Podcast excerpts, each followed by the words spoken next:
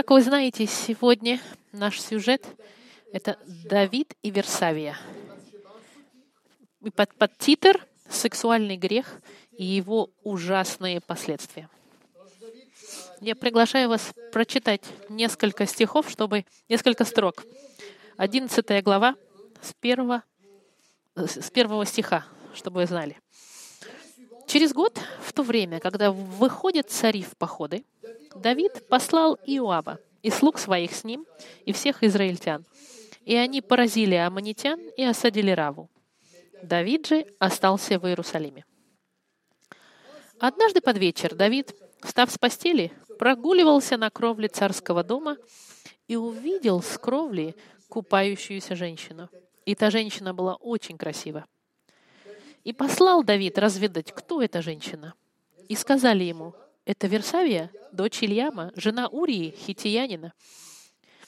Давид послал слуг взять ее, и она пришла к нему, и он спал с ней. Когда же она очистилась от нечистоты своей, возвратилась в дом свой. Женщина эта сделалась беременной и послала известить Давида, говоря, «Я беременна». 14 стих теперь пойдемте. Поутру Давид написал письмо к Иоаву и послал его с Урией. В письме он написал так. «Поставьте Урию там, где будет самое сильное сражение, и отступите от него, чтобы он был поражен и умер». 16 стих. Поэтому Иоав, когда осаждал город, то поставил он Урию на таком месте, о котором знал, что там храбрые люди.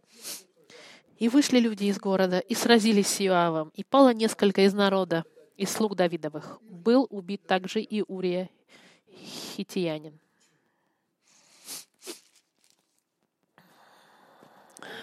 Мы подходим сегодня к нашему шестому, к шестой лекции на тему жизни Давида. И как вы знаете, основным качеством этой серии был стих, и Господь, когда говорил о Давиде, выбрал мужа по сердцу своему. Разные события, которые происходили, нам показывают этого человека. И мы видели, что сердце у него было по Господу. Он очень глубоко любил Бога. И сегодня мы подходим, возможно, к самому грустному событию, по которому Давид был известен в мире, стал известен в мире. Его измена с Версавией.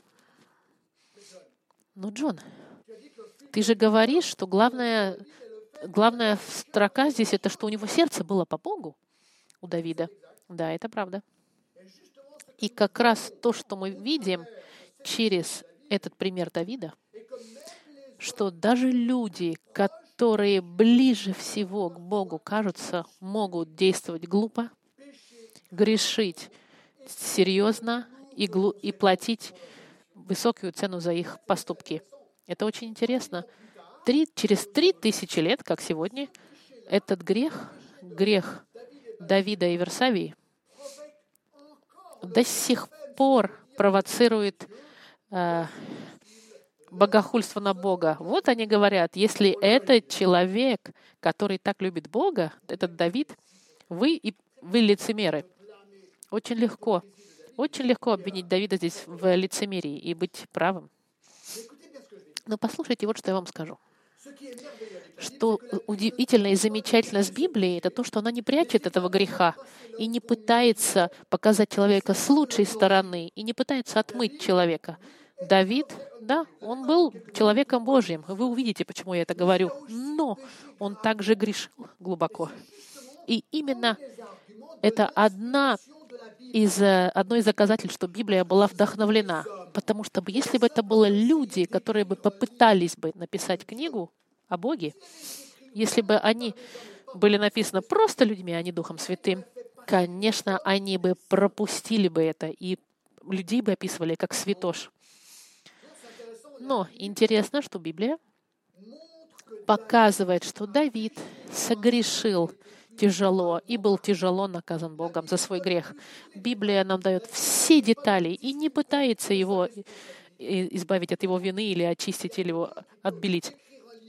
Только Бог может написать такую книгу, вдохновленную и дать все детали. Со стороны, со слабой стороны человека. Давайте посмотрим теперь. Я дал под титр «Сексуальный грех и его ужасные последствия». Мы изучим эти главы 11 и 12, и разделим это на пять больших пунктов. Грех Давида, выговор Давиду, прощение Давиду, последствия для Давида и милость Господа к Давиду. Есть много чему научиться на, на этом событии. Начинаем. Итак, первое. Грех царя Давида. Мы сейчас с вами остановимся на нем какое-то время с некоторыми субпунктами. Первое — Подпункт 1. Лень царя Давида. Посмотрите в первом стихе. Через год, в то время, когда выходят цари в походы, Давид послал Иоава и слуг своих с ним, и всех израильтян, и они поразили аммонитян и осадили Раву. Давид же остался в Иерусалиме. Мы узнаем из этого первого стиха, что это было время, когда цари ходили на войну. В те времена были сезоны для войны, обычно сразу после дождей весенних. Мы знаем, что во, времена Вьетнамской войны дожди были такие сильные, что машины не могли дальше двигаться. И солдаты останавливались и ждали, когда дождливый сезон проходит, и опять они продолжали войну во Вьетнаме. И это не нечто необычное, это норма.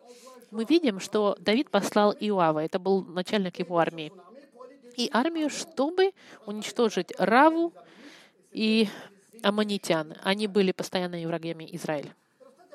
Интересно, что царь обычно был во главе своей армии, но здесь мы видим, что Давид же остался в Иерусалиме. Почему? Библия нам не говорит, но у меня есть идея. Потому что в параллельном параллельном тексте в царств написано, что Давид построил дома в городе Давидовом. Он только что построил, он только что обосновался в Иерусалим и привел Ноев ковчег Завета Господа, простите, и он настроил дома во множественном числе, и дома, безусловно, были очень роскошные, достойные царя. Он просто хотел воспользоваться, скорее всего, своими этими домами. Мы не знаем, но это возможно. И если это был случай, то его богатство стало для него его уловкой, как и для большинства людей. Что бы там ни было, у нас создается впечатление, что Давид не был там, где должен был находиться. Он остался в Иерусалиме. И это была большая первая ошибка. Он должен был уйти со своей армией. И это правда. Сексуальный грех приходит тогда, когда мы не находимся там, где должны находиться. Или, вернее так, где мы находимся там, где мы не должны. Когда мы отвлекаемся, позволяем быть соблазняемыми, меняем направление. Раз, грех сексуальный сразу нападает. Второе. Соблазн царя Давида. Соблазн царя Давида. Во втором стихе. Однажды под вечер Давид, встав с постели, прогуливался на кровле царского дома и увидел в кровле купающуюся женщину. И та женщина была очень красива. Может быть, вы не можете понять, как это возможно. Нужно пойти в Иерусалим, поехать, чтобы понять. Это интересно, когда вы там, вы сразу понимаете. Дом Давида находился на вершине. Иерусалим построен на вершине. Его дом был самым, на самом верху. И по привычке из-за шар, из-за из-за жары крыши были плоские, и эти плоские крыши были местом проживания, своим родом салоном, вечером особенно, чтобы пользоваться э, прохладой вечера. Дома, которые были ниже, они, они опускались вниз, и сверху их было видно, их террасы. Давид не может заснуть. Может быть, это было из-за жары, или он чувствует себя виноватым, что не пошел с армией, переживал, может быть, что происходит. По-любому. Он просыпается, скорее всего, после обеда, может быть, у него была сиеста. Мы видим, по-любому это было не темно, потому что он хорошо видел. Он прогуливается и неожиданным образом сам себя удивляет, как бы неожиданно увидел голую женщину, которая купается на крыше под его дом, ниже его дома. И интересно, что Библия очень четко говорит, что она была очень красивая. Идея в оригинале — это просто сказать, что она была очень супер красивая, совершенная красоты была. Это была женщина с, с удивляющей физической красотой. То же самое описывается о Ревекке, что очень красивая женщина. Или об, об королеве Эстер пишется также такая красавица. И я нахожу эти детали очень интересными. Мы видим в Самуиле, что Библия описывает Даида как красивого мужчину. Красавец, красавица. Красавчик, красавица. Вид этого обнаженного тела красивой женщины, которая купалась на крыше ниже его, возбуждает Давида сексуальным И вопрос ставится. Версавия, была, была ли она полностью невиновна в этом деле? Библия ставит всю вину на Давида за грех, который он совершит. Но это тоже не невозможно, что она не была полностью невиновна, потому что она купалась голая и не понимала ли, что на королевском дворце был прямой вид на ее крышу. Я думаю, что это было немножко, не, не, не без, не, немножко безответственно с ее стороны. Она могла бы не более, более как бы, не, ну, не мыться на публичном месте, как бы. Может быть, она провоцировала каким-то образом. Мы не знаем, в Библии ничего об этом не говорит, но ничего это этому не противоречит. Я думаю, что вопрос задается, который задается, это возможный вопрос. Третье. Решение царя. Третий стих. Друзья мои, вот первая огромная ошибка Давида. И послал Давид разведать, кто эта женщина. И сказали ему, это Версавия, дочь Ильяма, жена Урии Хитьянина. Видите? Давид не убежал от соблазна после своего первого взгляда. Он начал питать свое любопытство — очень интересно, что в, Жа... в Иакове сказано, похоть же, зачав, рождает грех. Каждый человек может быть соблазняем чем-нибудь. Например, обнаженная женщина. Сегодня это легко по интернету, в журнале, по телевизору, в бассейне, на пляже. Повсюду повсюду голые, э, голые. Очень трудно защититься. И вопрос не в том, что мы будем постоянно смотреть соблазн, но это реальный мир. Невозможно избежать сегодня соблазна. Вопрос, который мы должны себе задаваться, что мы будем делать, когда мы соблазняемы? Здесь как раз происходит самое главное, потому что желание мужское к женщине может быть легко воспламениться, просто посмотрев на нее. Но что мы делаем в этот момент, когда соблазн к нам подступает? И что же сделал Давид? Он увидел ее, возбудился. Что он должен был сделать? Он должен был уйти. Его ошибка, что он начал спрашивать, кто эта женщина. Он приблизился к соблазну. В Иове очень хороший стих, в 31 главе, я вам зачитаю, написано. Иов пишет, он просматривает свою жизнь, чтобы понять, что с ним происходит, и говорит, «Завет положил я с глазами моими, чтобы...» Он посма... одумал о своей жизни, и как он к этой проблеме относился? «Завет положил я с глазами моими, чтобы не помышлять мне о девице». Посмотрите, как интересно, что он говорит. Он не помышлял о деве. И вот разница между соблазном и грехом, что мы можем однажды увидеть и быть соблазняемыми, это нормально. Но остановиться и начинать на эту тему размышлять, это становится грехом. В Матфеи э, Иисус сказал, «Я же говорю вам, кто смотрит на женщину с сексуальным вожделением,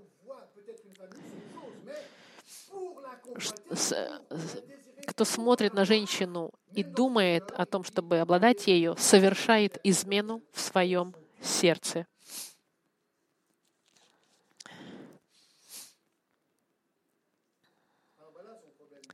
Вот проблема Давида. Давид пошел разузнавать, кто же эта женщина, вместо того, чтобы убежать. Он идет за своим взглядом. Это Версавия, дочь Ильяма, жена Урии Хитиянина. Мы знаем, что муж ее был иностранец, Урия, и видит Давид, что эта женщина замужем. И это важно. Она замужем. К сожалению, он не обращает на это внимания и полностью теряет разум. И особенно чувство запретного его еще больше возбуждает, судя по всему.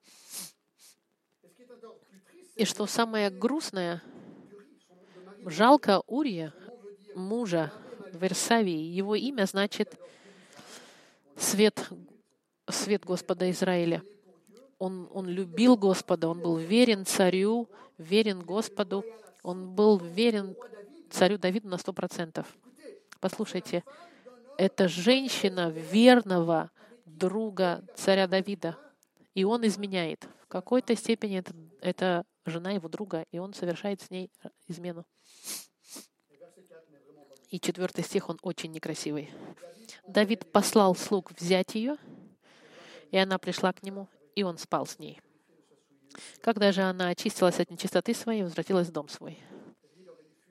Давид должен был избегать этого соблазна, но он пошел, послушался своего сердца. В момент глупости он допустил он пошел, послал. Другие люди были в курсе о том, что произошло. Она пришла, и нам просто написано, что он спал с ней. У них были сексуальные отношения в этот момент. Ничего не подразумевает, что он ее насильно взял или что она не хотела к нему приходить. Ничего не сказано. Все направляет в направлении, что она, возможно, каким-то образом тоже участвовала. Но по-любому Давид взял инициативу, и Господь его ставит ответственным. И я думаю, что Давид совершил огромную ошибку. И все люди, которые грешат сексуально, делают эту ошибку. Они не задаются вопросом. Не задаются вопросом,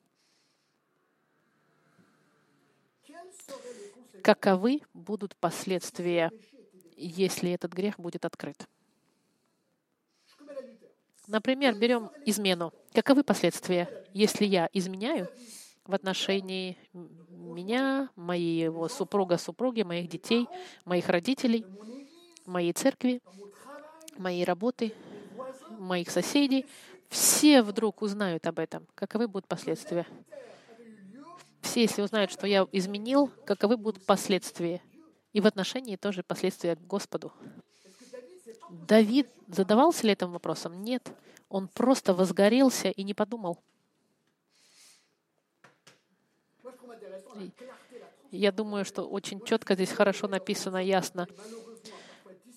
Когда мы должны кого-нибудь дисциплинировать в церкви, мы обычно говорим человека, его имя и что произошло в соответствии с библейскими стандартами. Многие приходят и говорят, ну как вы можете, как вы можете заявлять имя человека и какой грех он совершил публично? Я нахожу это интересно, что здесь не только имя грешника царя Давида в Библии, и Версавии позже мы увидим, но здесь даются также природа их греха. Публично это описывается и во всех деталях. И это добавлено на страницы Писания, вдохновленное Господом, и мы уже три тысячи лет изучаем этот грех. Что интересно и важно здесь, что Давид в какой-то момент, он пытался это спрятать, но последствия для него будут ужасные до конца его жизни. Интересно, в послании к Коринфянам нечто с сексуальным грехом что приклеивается к коже. 18 стих. каким бы э, грех, совершенный вне тела, так, 7, простите, я немножко потеряла, 7, 18,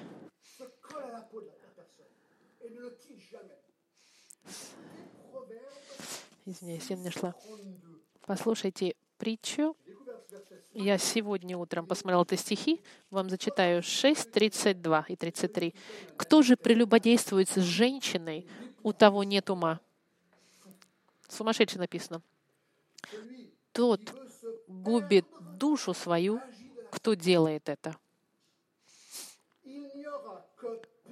Побои и позор найдет он, и бесчестие его не изгладится.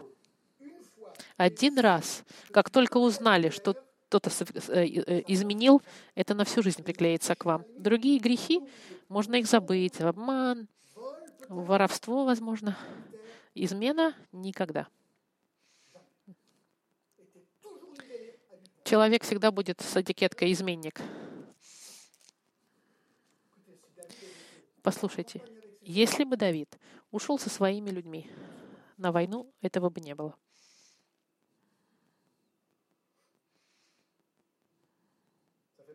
Страшновато даже. verset 4 et David envoya les hommes pour la chercher et vint Давид послал слуг взять ее, она пришла к нему, и он спал с ней.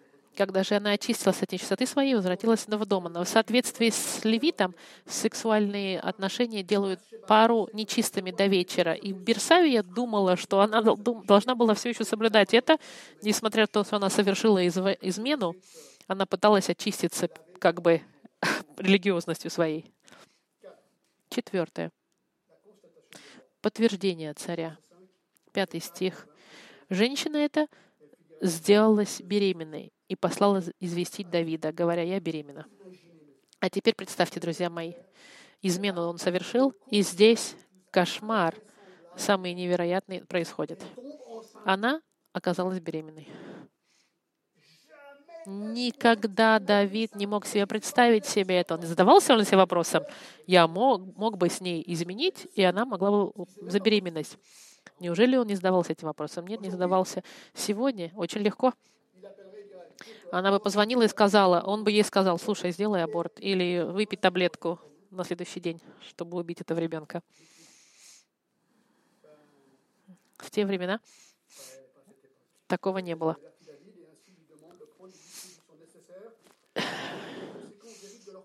И она теперь как бы требует его что-то сделать. А теперь те- пойдемте с вами в левую сторону от Библии. Левит, 20 глава. 20 глава слева, закладка, 20 глава, 10 стих. Дес- во- 20 глава, 10 стих. «Если кто будет прелюбодействовать с женщиной замужней», 20 глава, 10 стих. «Если кто будет прелюбодействовать с женщиной замужней, если кто будет прелюбодействовать с женой ближнего своего, да будут преданы смерти и прелюбодей, и прелюбодейка». Смертная казнь за измену в Старом Завете для обоих изменников, мужчина и женщина. Десятый стих. Очень четко.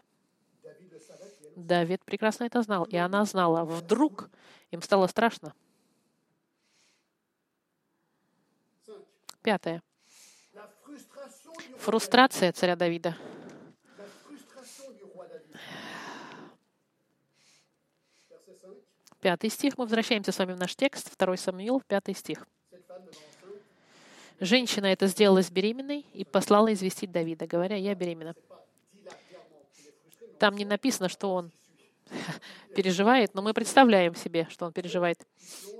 И он начинает, просто попадает в ужасный переворот, круговорот событий. И теперь, смотрите, человек по сердцу Господа, так называемый, просто окунается в еще более глубокий смех, смер, грех и пытается ужасным образом, ужасным образом пытается избавить себя от своей вины. И здесь шестой пункт — сценарий царя Давида. Здесь, друзья мои, что это написано в Святом Писании.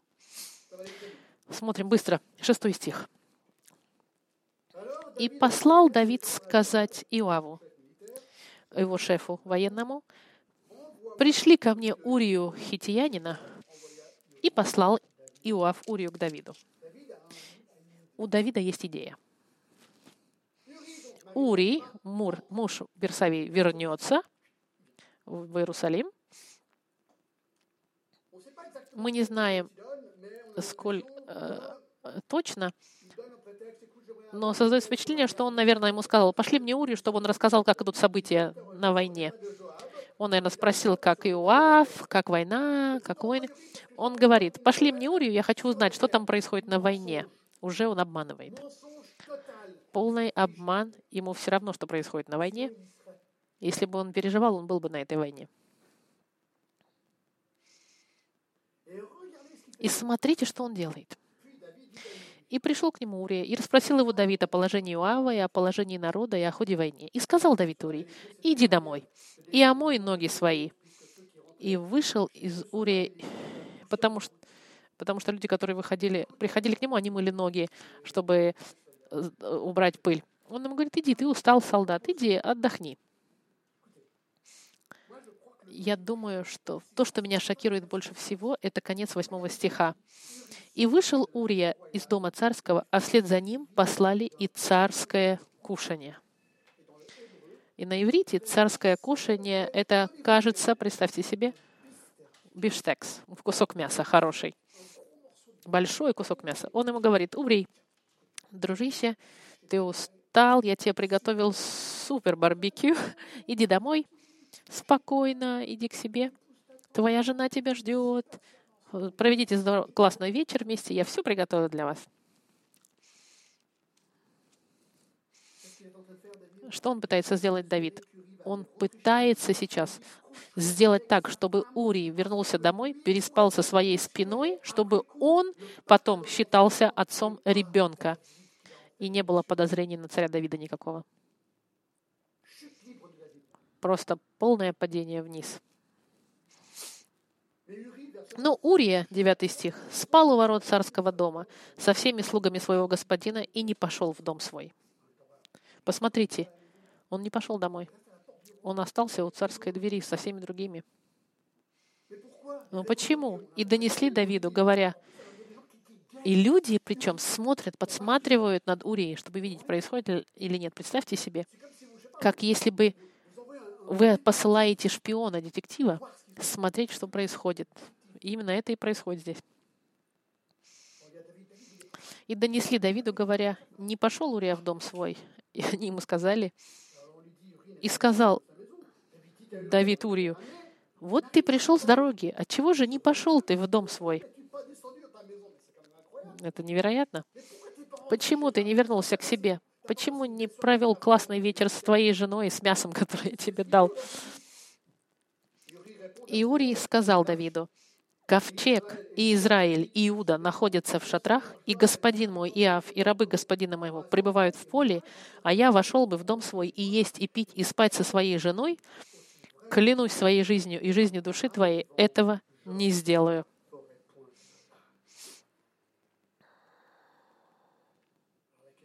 Вопрос задается здесь. Урий не, немножко не обвиняет его, немножко не подкалывает Давида, и я там воюю, а ты здесь в роскоши. Ты думаешь, что я приду и буду жить в таком же люксе, как и ты, в то время как мои друзья борются. Некоторые даже думают, потому что люди-то знают, что, может быть, Урия даже что-то заподозривал. Мы не знаем, конечно, но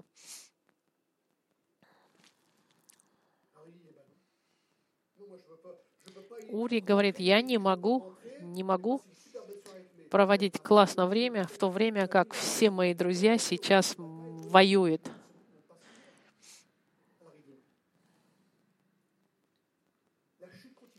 Падение Давида продолжается. 13, 12 стих. «И сказал, и, 13 э, стих, «И пригласил его Давид». Еще раз. Он, ну, Давид прикидывается и говорит, пойдем. И смотрите, и ел Урия перед ним, и пил, и напоил его Давид. Давид специально напаивает, напаивает Урию. Смотрите, ну выпей еще бокал, выпей еще, выпей еще. И парень полностью пьяный становится. Он напился. очень... это не, не, не просто... Ну, в смысле, представьте, вы за царем, за царским столом. Он вам подливает, он вам подливает, конечно. Но вечером Урия пошел спать на постель свою с рабами господина своего, а в свой дом не пошел. Даже если бы он был пьяный. Он не вернулся домой.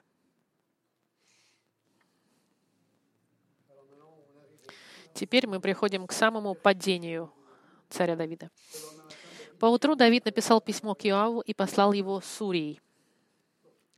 Он пишет письмо и просит Урию взять это письмо и отвести- отнести его Иоаву. Это Урия, у которого в руках это письмо. В письме он написал так. «Поставьте Урию там, где будет самое сильное сражение, и отступите от него, чтобы он был поражен и умер». Преднамеренное убийство он задумал здесь. Убить человека во время сражения. Придуманное причем сражение. Подходящий сценарий для войны.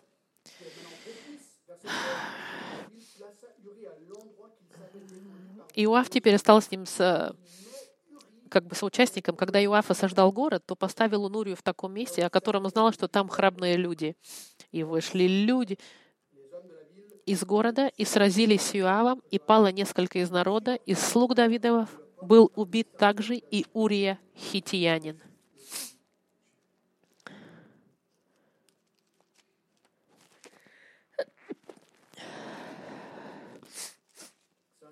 Это невероятно.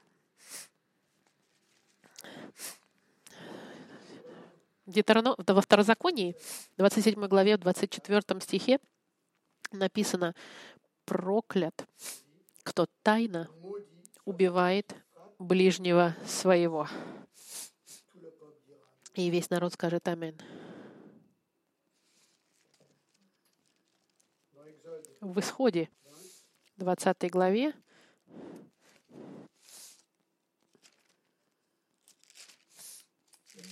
Двадцатая глава, 12 стих. Кто, уда- кто ударит человека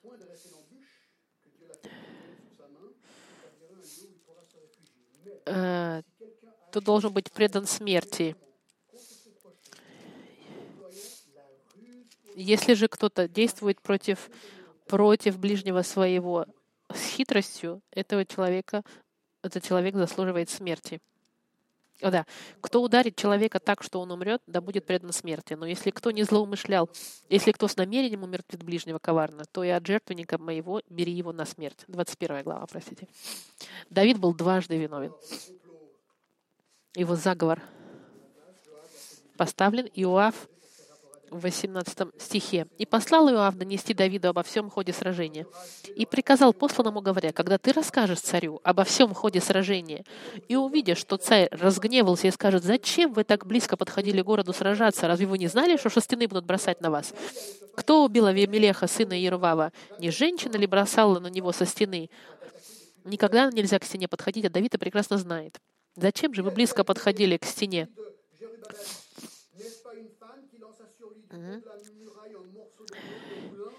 Тогда ты, почему, да, вы так близко подходили к стене, тогда ты скажи, и раб твой Урия, хитинянин, умер. А, ну тогда, тогда все хорошо, раз Урия умер, нет проблем. Это было правильно, потому что что мы хотели, чтобы Урия умер. И пошел посланный, и пришел, и рассказал Давиду обо всем, для чего послал его Иоав, обо всем ходе сражения. Тогда посланный сказал Давиду, «Одолевали нас те люди, и вышли к нам в поле, и мы преследовали их до входа ворота. Тогда стреляли стрелки со стены на рабов твоих, и умерли некоторые из рабов твоих царя, умер также и раб твой Урия Хитиянин». И теперь смотрите реакция Давида. Он понимает, что несколько людей умерли, но среди них в том числе и Урий.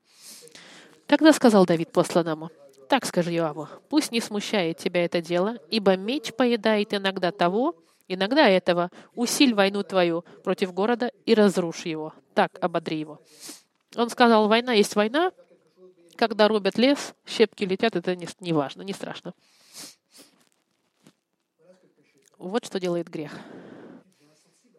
Человек становится нечувствительным к реальности. Ури умирает. В 26 стихе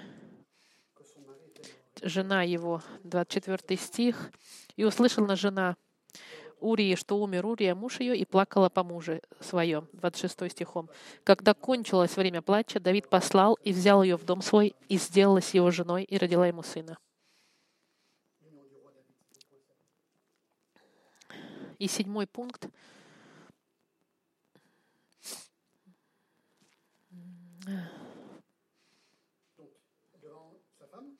Она становится его женой и рождает ему сына.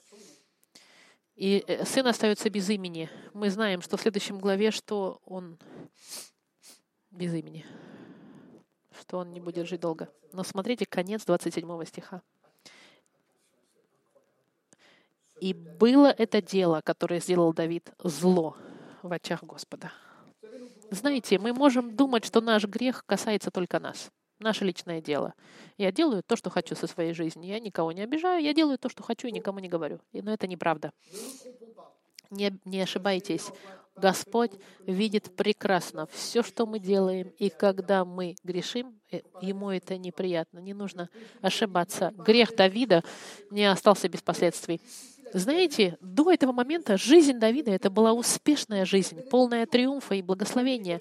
Давид и Голиаф, он становится царем. Мефибошет, ковчег Завета, все происходит здорово в его жизни. Но с этого момента в жизни Давида не будет ни момента мира в его жизни до конца его дней. Одни неприятности будут. Единственное, что Давид забыл, он-то думал, что он может спрятать грех от всех. Маленький план, который я задумал с Иоавом и Урией, все сработало, никто ничего не знает. Я несколько людей знаю, но в целом это не страшно. Но то, что сделал Господь, зло в очах Господа. Он забыл самое главное. Бог видит все. Второй большой пункт — выговор царя Давида. Здесь начинается, друзья мои, э, разогреваться. Посмотрите следующее. 12 стих. «И послал Господь Нафана к Давиду». То, что Давид сделал, и то, что не понравилось Господу, мы видим. И сразу следующий стих. «И послал Господь Нафана к Давиду». И тот пришел к нему и сказал ему. Для тех, кто думает, что Господь не, не, не участвует в делах людей, вы будьте, смотрите, я бы хотел, чтобы вы знали одну невероятную вещь, которую я на этой неделе изучая узнал, что между последним стихом 11 главы и первым стихом 12 главы сколько времени прошло? Почти год прошел. Потому что родился ребенок есть какое-то время, порядка года между этими двумя стихами. И через примерно 9 месяцев в год, когда Господь посылает пророка, чтобы столкнуться с Давидом и провести выговор и сообщить ему наказание. Пророк пришел сразу после рождения сына. Почему я задался вопросом, почему столько времени? Я думаю, что ответ находится в 32-м псалме.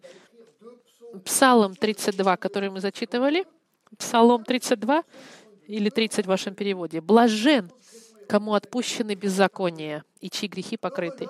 Блажен человек, которому Господь не вменит греха».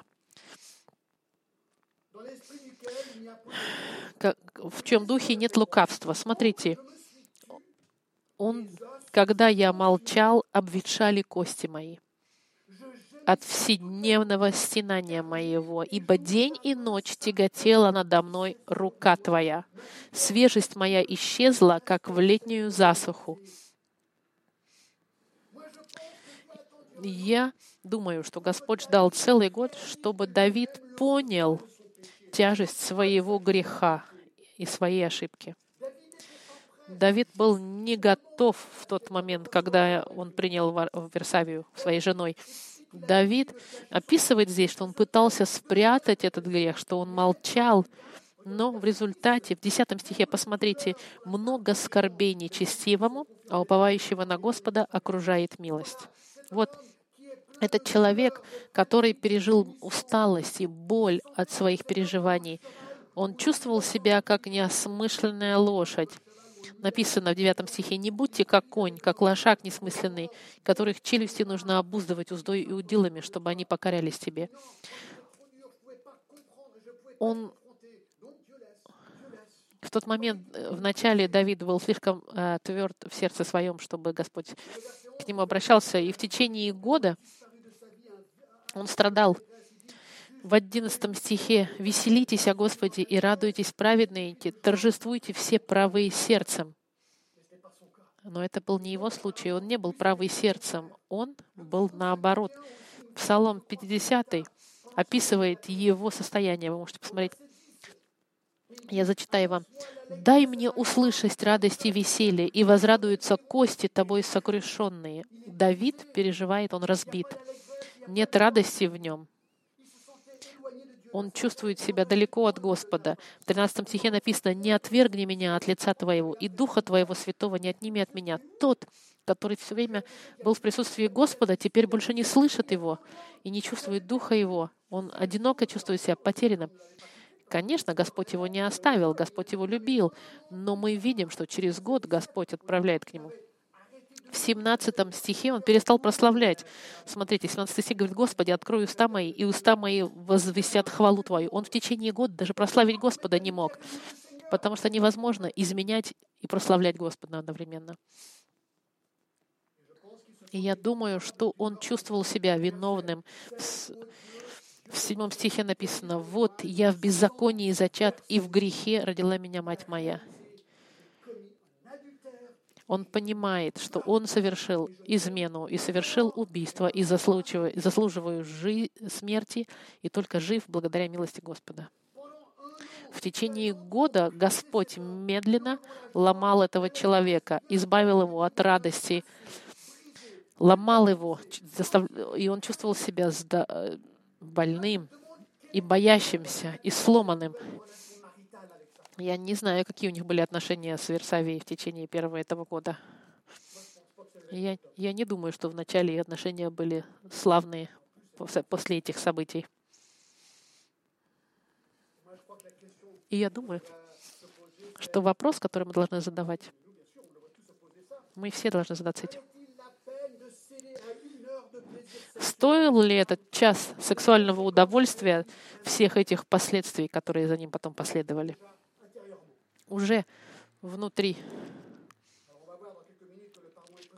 Мы посмотрим, что, что прощение возможно, но есть всегда последствия, и что радость прощения не, не сразу чувствуется, потому что занимает время у людей, особенно которые совершили преступление. Вернемся в наш текст. Смотрите дальше послал Господь Нафана к Давиду. Послушайте, я хочу сказать в отношении Нафана, я поднимаю шляпу перед ним.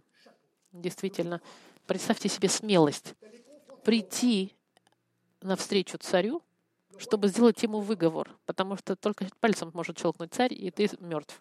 Но Нафан пошел. И есть интересная техника. Он рассказывает историю. Смотрим с вами в первом стихе.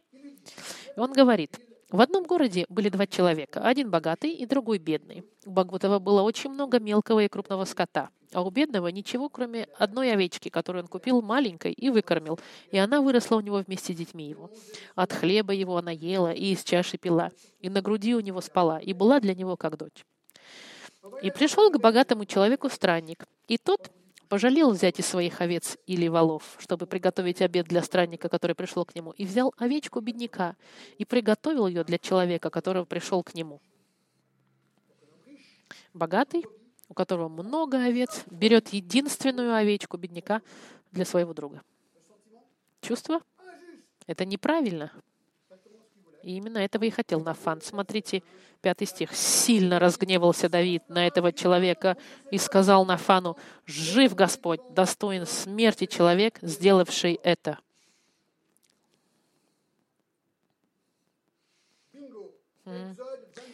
В, в исходе он прекрасно знал, что в Библии сказано, что когда кто-то что-то ворует, он должен четыре или пять раз восстановить. Я бы очень хотела, у меня украли iPad, я был бы рад Я был бы рад, если вы использовали правила, чтобы нашли этого вора, и мне попросили бы заплатить 5. Тогда бы каждому члену семьи досталось по айпаду. Но, к сожалению, наше правосудие сегодня не работает, как должно быть. Наше правосудие человеческое сегодня неправильное. Окей. Мы с вами... Иногда невероятно сегодняшнее правосудие. Ну ладно, посмотрим дальше. Он реагирует, Давид. Гнев его возгорелся, заслуживает смерти. Интересно, потому что Давид очень хорошо знает закон за грехи чужих, но за свой грех нет-нет. И за овечку он должен заплатить в четверо за то, что он сделал это, и за то, что не имел сострадания. И сказал Нафан Давиду, ты тот человек. Давид — это ты. Я о тебе говорю. Шляпу поднимаю перед Нафаном. Так, царю в лицо сказать. Если кто-то сегодня приходит к тебе и считает, что может быть у тебя какой-то грех, прими его выговор и подумай, и поблагодари человека, что у кого-то есть смелость сказать тебе о твоих недостатках. Так говорит Господь Бог Израилев. «И я помазал тебя в царя над Израилем, и я избавил тебя от руки Саула, и дал тебе дом господина твоего, и жен господина твоего на лоно твое, и дал тебе дом Израилев и Иудин. И если этого для тебя было бы мало, прибавил бы тебе еще больше. Я тебя благословил, ты сильный, могучий, избавил тебя от зла, дал тебе всех, весь его гарем, его жены — в те времена в, Средней, э, на, в Среднем Востоке, когда царь захватывал чье-то царство, он захватывал его гарем. Гарем мог пользоваться, Давид мог пользоваться гаремом Саула. Мы не знаем, пользовался он или нет, но я не понимаю. Тогда может задаться вопрос, неужели полигамия разрешена? Знайте, послушайте внимательно. Бог терпел в Библии полигамию, но это никогда не было его оригинальным планом. Он просто терпел это. Можно было сказать, единственный плюс этой полигамии в отношении извра, а, э, избав, э, измены — это то, что люди женились. Э, это считалось лучше, чем измена.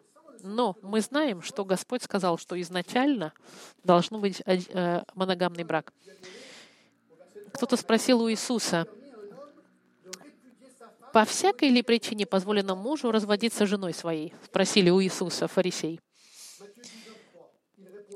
И он сказал им, не читали ли вы, что сотворивший вначале мужчину и женщину сотворил их? И сказал, поэтому оставит человек отца и мать и прилепится к жене своей. Не к своим женам написано, а к жене своей. И будут двое одной плотью. И дальше он говорит, так что они уже не двое, но одна плоть. Итак, что Бог сочетал, того человек да не разлучает. Адам и Ева нам показывают очень хорошо, что один муж для одной жены. Если бы они развелись, у них была бы проблема. Кто был бы мужем тогда? Не было других вариантов. Был только один Адам и одна Ева. Брак — это между одним мужчиной и одной женой. Так это работало всегда. Вот это скажете, ну, Джон,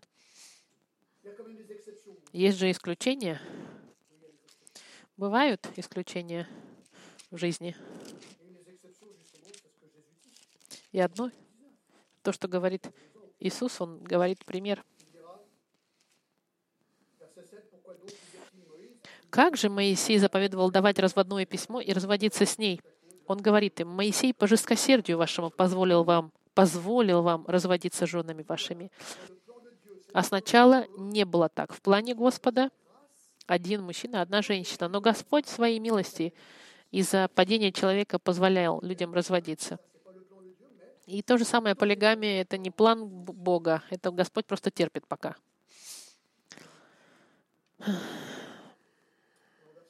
Девятый стих. «Зачем же ты пренебрег словом Господа, сделав злое перед очами его? Урия, хитиянина, ты поразил мечом, жену его взял себе в жены, от его ты убил мечом аммонитян». Его грехи все за, за, здесь зачтены.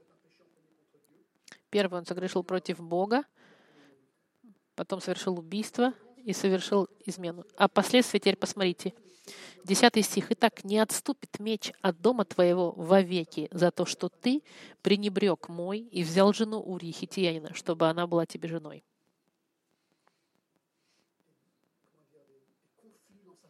И знаете, что с этого момента в жизни Давида, в его семье были постоянные конфликты и, смерти с его сыновьями. Проблемы одна за другой. Это была катастрофа. Мы увидим это на следующей неделе. Вот я воздвигну на тебя зло из дома твоего, и возьму жен твоих перед глазами твоими, и отдам ближнему твоему. И будет он спать с женами твоими перед этим солнцем. Шок. Да, это шокирует. Шок. В 16 главе это произойдет. Это исполнится то, что Господь сказал — и сказал Ахитофель Авесолома, «Войди к наложницам отца твоего, которых он оставил охранять дом твой, и услышат все израильтяне, что ты сделался ненавистным для отца твоего, и укрепятся руки всех, которые с тобой». И поставили для Авесолома палатку на кровле, и вошел Авесолом к наложницам отца своего перед глазами всего Израиля.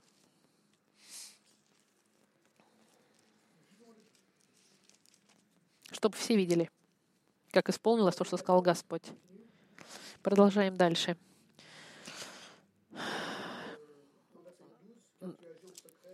Ты сделал тайно, а я сделаю это перед всем Израилем и перед солнцем. И сказал Давид Нафану, согрешил я перед Господом. И третий большой подпункт — прощение царя Давида.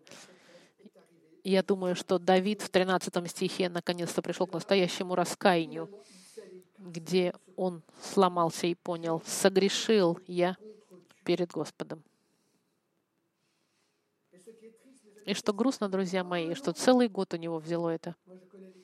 Я знаю христиан, которые согрешили ужасно, и многие годы они не воспринимают. 5, 10, 15 лет они не признают своего греха. И уже теряется надежда, что люди однажды могут понять свои грехи. Ключ, мой дорогой, не в том, что мы не будем грешить. Люди грешат. Христианин, даже если прощенный, продолжает грешить. Где сердце ваше? Где сердце ваше, когда вы... Помните Иона? Он согрешил против Бога. Господь позволил ему раскаяться через то, что он попал в желудок большому, большой рыбы. Или сын блудный, он ушел и оказался на дне, когда питался едой со свиньями. Тогда раскаялся и пришел. Петр.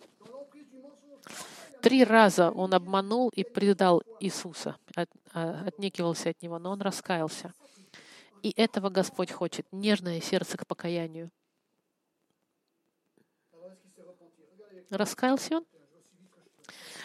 Посмотрите со мной, Псалом 50, э, 51 и 50. Это Псалом Давида, когда приходил к нему пророк Нафан, после того, как Давид вошел к Версавии. Псалом 50 в некоторых переводах, в некоторых 51. Давид понимает, через какое-то время он пишет этот псалом. «Помилуй меня, Боже, по великой милости Твоей и по множеству щедрот Твоих изгладь беззакония мои. Многократно омой меня от беззакония моего и от греха моего очисти меня. Это милость Господа. Ты можешь быть в измене, ты можешь быть убийца. Бог может тебя простить и хочет тебя простить. Он тебя прощает. Представьте себе, если это в вашем сердце ничего не меняет, что Бог может простить убийство и измену, молитесь, чтобы ваше сердце было тогда разбито. Многократно омой меня от беззакония моего и от греха моего очисти меня, ибо беззаконие мои я сознаю, и грех мой всегда передо мною. Тебе, Тебе единому согрешил я, и лукавое перед очами Твоими сделал. Так что Ты праведен в приговоре Твоем. Господь, Ты можешь делать со мной все, что угодно, Он говорит. И чист в суде Твоем. Вот я в беззаконии зачат, и в грехе родила меня мать моя. Вот Ты возлюбил истину в сердце, и внутри меня явил мне мудрость. Окропи меня и сопом, и буду чист. Омой меня, и я буду белее снега.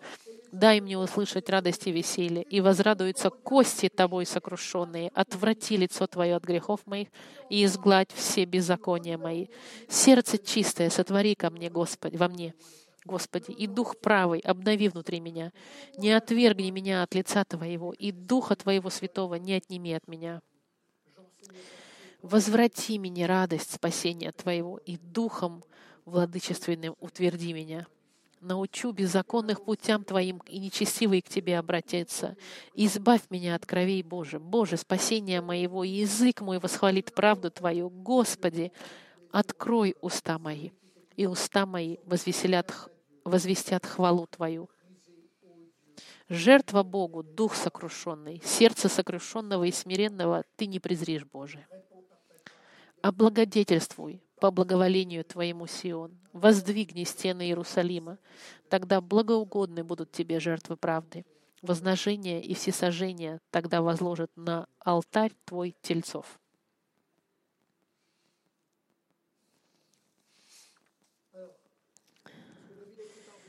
Был ли прощен Давид? Конечно, он был прощен. Продолжаем дальше.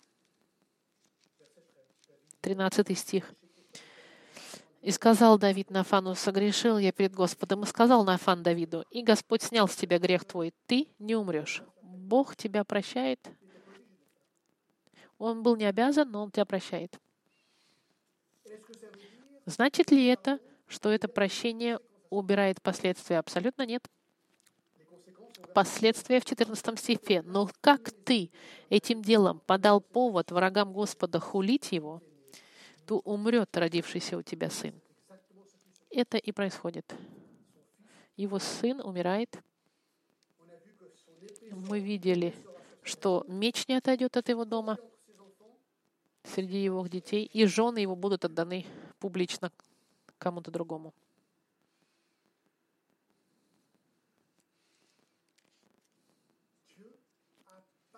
Бог простил Давида.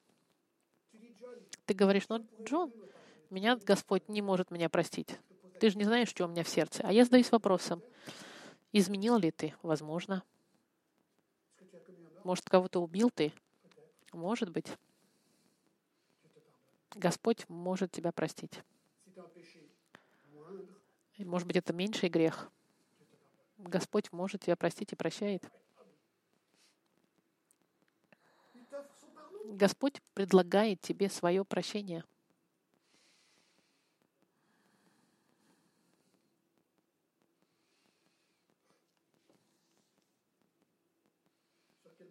На каком, а, на каком основании? Послушай, если ты согрешил сексуально, не знаете ли вы, что неправедные не унаследуют Царство Божие, ни развратники, ни идолопоклонники, ни изменники, ни гомосексуалисты, ни обманщики, ни, ни пьяницы, ни гневающиеся, ни раз, ни... И такими были и вы, но вы были омыты, оправданы именем Господа Христа через Духа. Не обманывайтесь, ни блудники, ни идолослужители, ни прелюбодеи, ни малаки, ни мужеложники, ни воры, ни лихаимцы, ни пьяницы, ни злоречивые, ни грабители Царство Божьего не наследуют. И такими были некоторые из вас, но омылись, но осветились, но оправдались именем Господа нашего Иисуса Христа и Дугом Божьего нашего. Я вот чем закончу. Милость Господа в отношении Давида и Версавии. Невероятно. В 24-25 стихе сказано, «И утешил Давид Версавию, жену свою, и вошел к ней, и спал с ней. И она родила сына, и нарекла ему имя Соломон. И Господь возлюбил его». А теперь я вам зачитаю из Матфея. Первая глава — это родословие. Родословие Иисуса Христа, сына Давидова, сына Авраамова. И там идет перечисление имен, когда мы доходим до шестого стиха. Иисей родил... Так, предыдущий, он так. Авид от Руфи, Авид родил Есея, Есей родил Давида царя, Давид царь родил Соломона от бывшего за Урией. Иисус Христос рожден по линии, которая включает в себя измену Давида и Версавии. Вы скажете тогда, ну я не могу понять. Ну, это называется милость, друг мой. И благодать. Господь может использовать и убийцу, и изменника, чтобы принести нам Спасителя Господа Христа.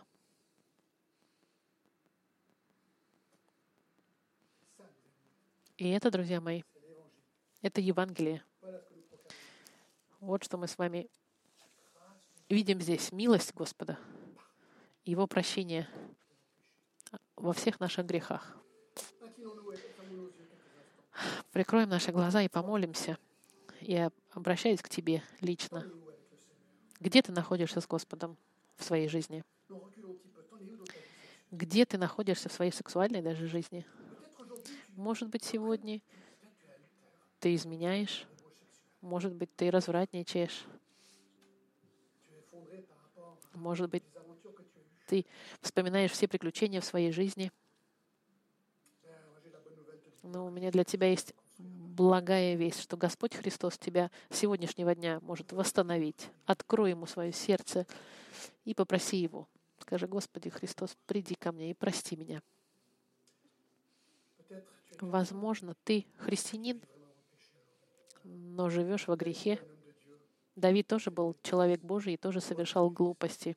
Вернись ко Христу и покайся. Может, ты не христианин сегодня, ты слушаешь все это и думаешь, что же это такое? Но, может быть, твое сердце коснуло, было затронуто. Приди ко Христу. Возможно, ты говоришь, что ко мне это не относится, Джон, у меня все хорошо, у меня нет ни измены, у меня все хорошо. Но тогда радуйся Господу, что Он тебя защищает от грехов, которые жил Давид и Версавия. Господь, сегодня мы прославляем сегодня. Ты благ к нам, и милость Твоя, и благодать превыше, Господь, всего. Позволь нам подумать сегодня над всем этим, поговорить друг с другом. Позволь нам на эту тему размышлять, Господь. Спасибо Тебе, Господи. Благодарим Тебя, Господь, потому что Ты возлюбил нас первый. Именем Иисуса мы молимся. Аминь.